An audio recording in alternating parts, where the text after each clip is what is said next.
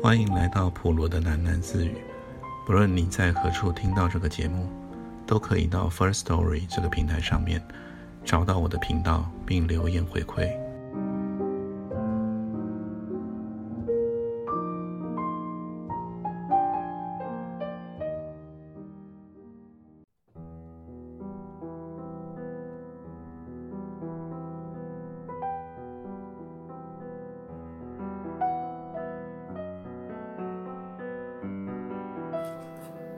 所以人家给了他那么多的意见。三百磅的医生这样说，或者你考虑看看呐，完全不提从前，我们可以这么想，只是略而不谈，不算骗人嘛。每个意见他都觉得有道理，唯独这一则例外。现在都什么时代了，就算略而不谈，别人只需要按几个键，就可以呼叫出一连串的档案。从公开的电脑资料看起来，既然必须承认，连他也不想雇佣自己。三百磅的医生于是附和说：“也对，这年头真没什么隐私权可言了。”三百磅医生就是这么一个不太坚持己见的人。三百磅当然是绰号，医生这头衔倒是不假。他出道何成？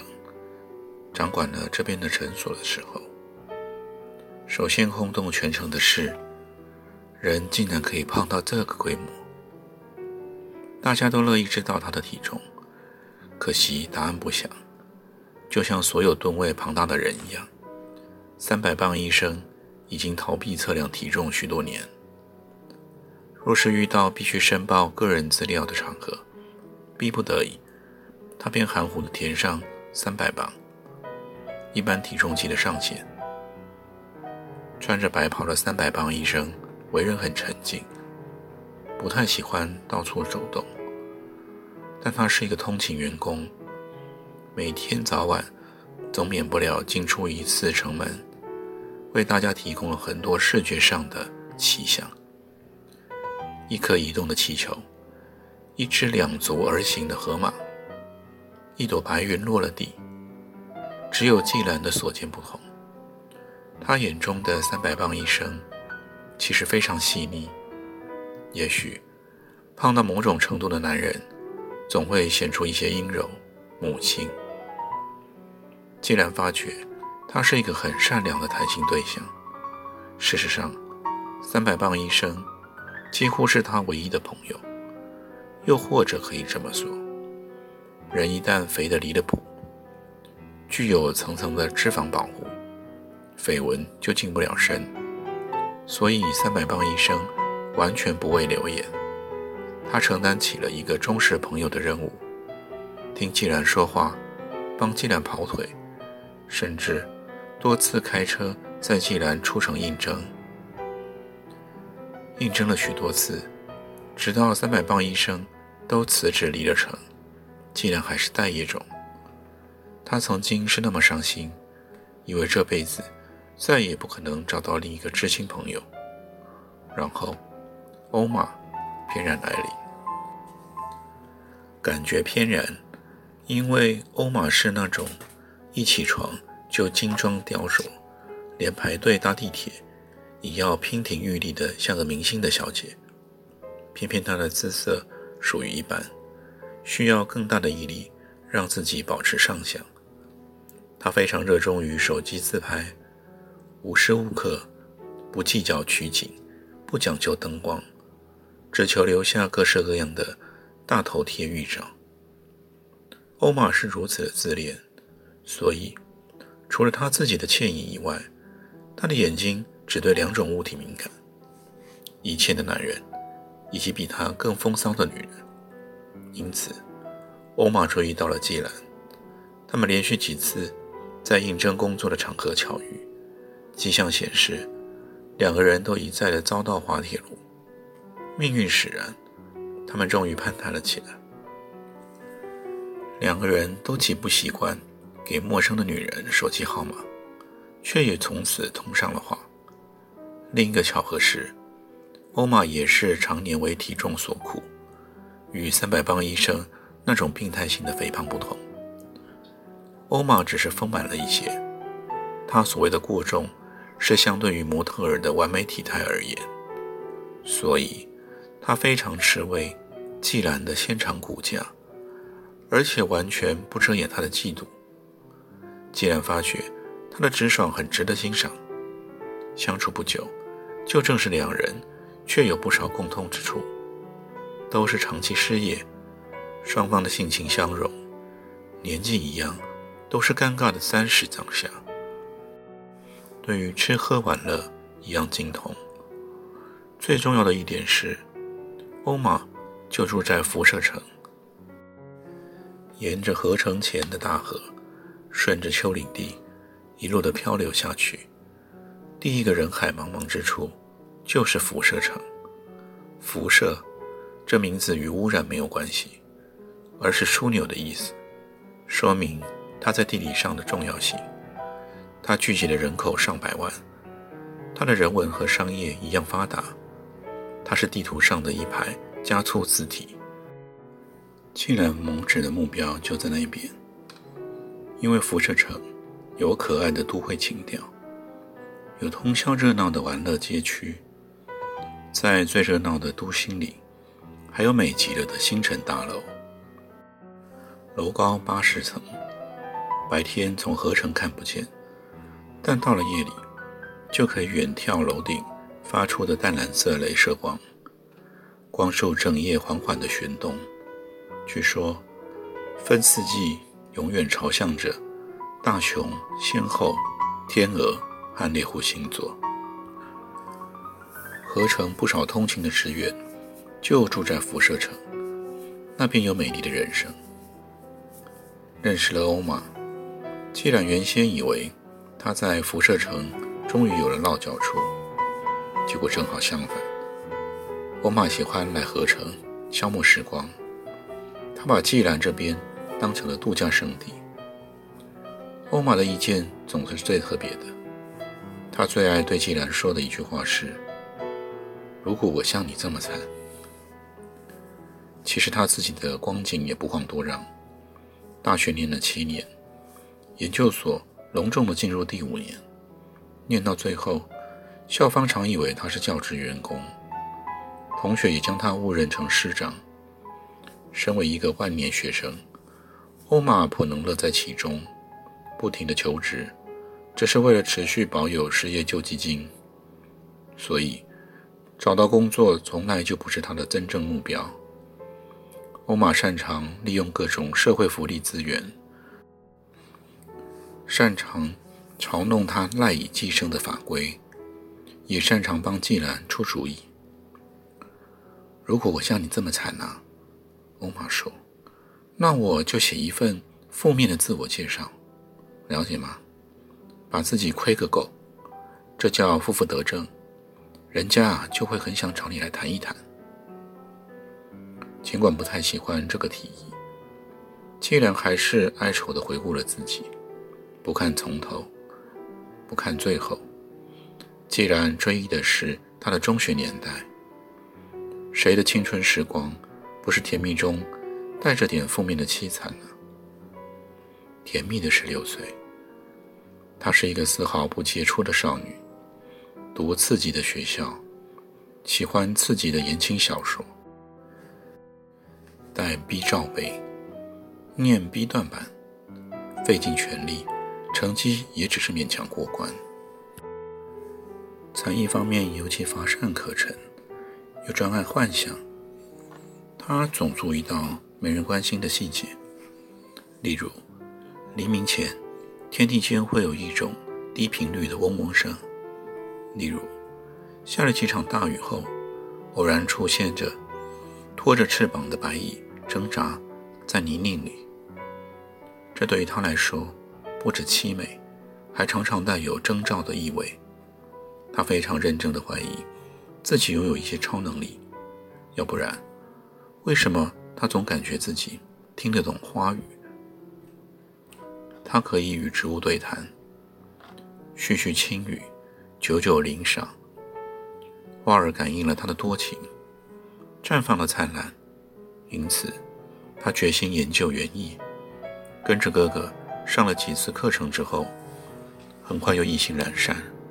首先，那么多拉丁文的植物学名，让人疲劳；再说，他预期的局面是花团锦簇，而不是满身肥料泥污。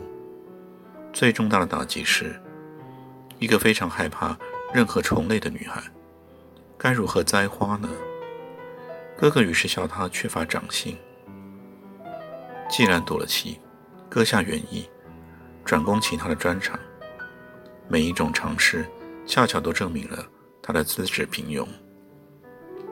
既然渐渐地掂量清楚了自己，若是他想要在心智上胜出，恐怕是绝望的。他和普通人并没有什么不同，或许还更傻一些。但他长得特别，十六岁的女孩子们多半生的纤巧可爱，既然看来却更秀气几分。学校的每个年级里，总有一两个非常美的女孩，让人在走廊上不禁要痴痴凝望，让人印记在心里，像一块带着清扬的伤。既然并没有那种风艳，她的长相是倾向于细致脱俗的，对男孩来说不算惹眼，只有少女们才懂得欣赏。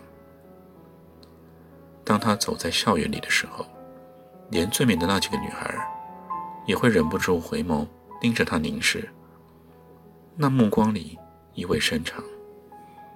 不知道有多少同才的女生，在往后的一辈子里，永远遗忘了季兰这个人，不记得她的班次年级，想不出他的任何一桩琐事，却独独记住了他的容颜。像朵白色淡味的小花，很柔嫩，很清洁，无声地开放在前尘深处，那混乱的青春风暴之中。寂然的回忆里，也始终残存着两张脸孔。他的审美观与别人不同，为了抵抗自己的普通，他追寻的是那种打从灵魂里绽出万丈光芒的人。少女时代，就出现了这样两个优异的人，让她崇拜，让既然衷心的相信，他们注定要名扬四海。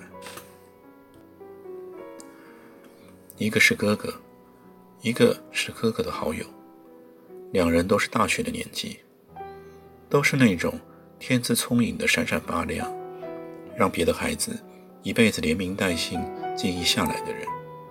他们两人在性格上。南辕北辙，哥哥温和、悬梁的有些文弱，那男孩则是刚强坚决，而且健康。两人友好的情况，又像是酸碱中和，越是较劲不断，越是不生嫌隙。那么，既然就是他们之间的一个结晶体，虽然与他们不同学校，他总能神出鬼没，随时跟从在哥哥。和那个男孩的身边，甚至常夜宿在他俩的寝室里。人们只好不时问清楚：这女孩到底是哪一位的妹妹？三个人的亲密关系曾经引起了许多不怀好意的猜测，没有人真正猜中。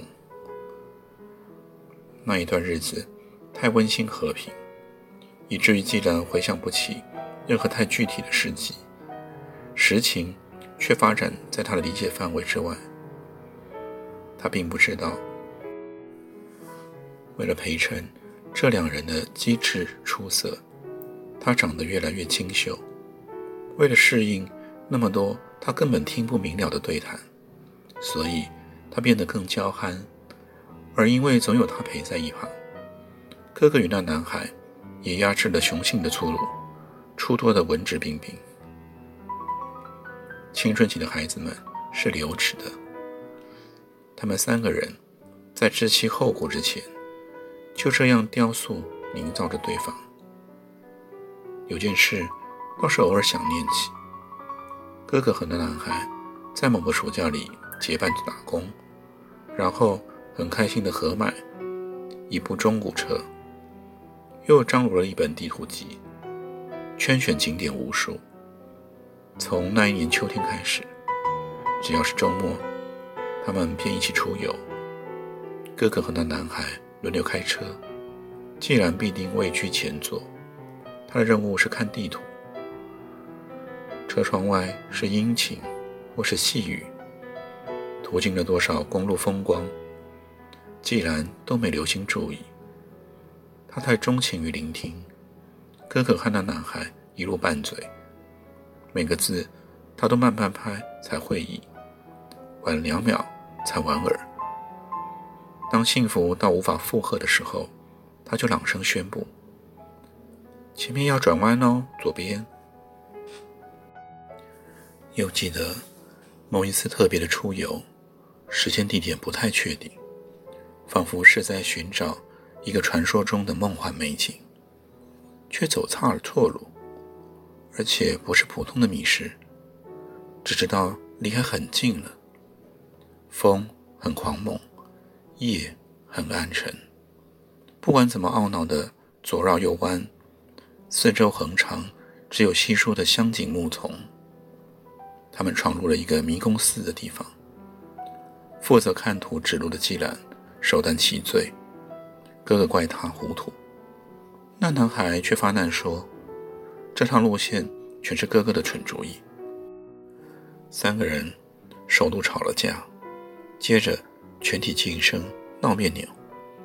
一闹别扭，车子竟然也跟着抛锚。大家于是做出了一个更糟的决定：睡在车里。无奈空间太局促，一到车外露宿，蚊闹又太多，匆忙找东西护体，撒了满地的衣装行李，折腾到了半夜，才极困倦的睡去。好像才刚合眼，下一瞬间，竟然就惊醒。烈日灼目，蓝空无际。那男孩端端正正的盘腿坐在他的身边，正看着他，也不知道看了多久。他坐了起来，揉眼张望。哥哥全睡在不远的车厢旁，身上凌乱的遮盖了五六件薄衫。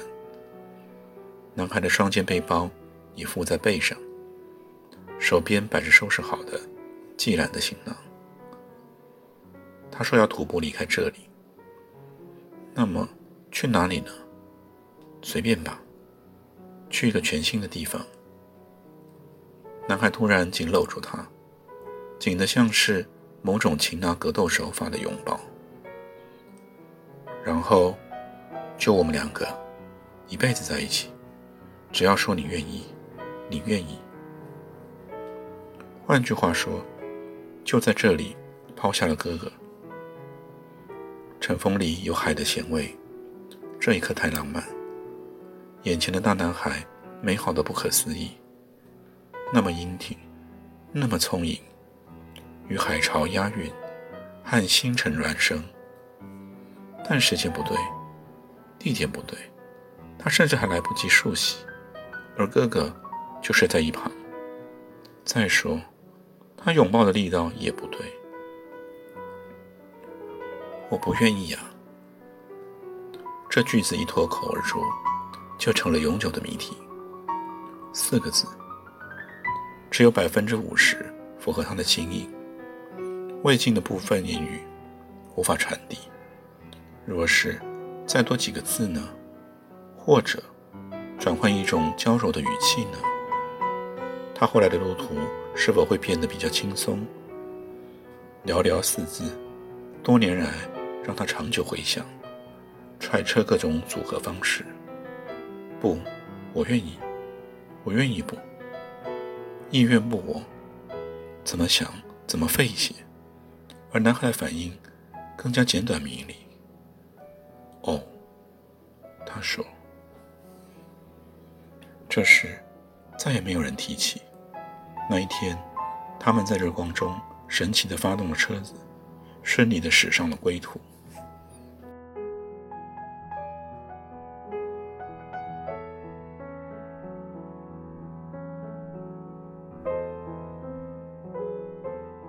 今天就先念到这里，我们改天见。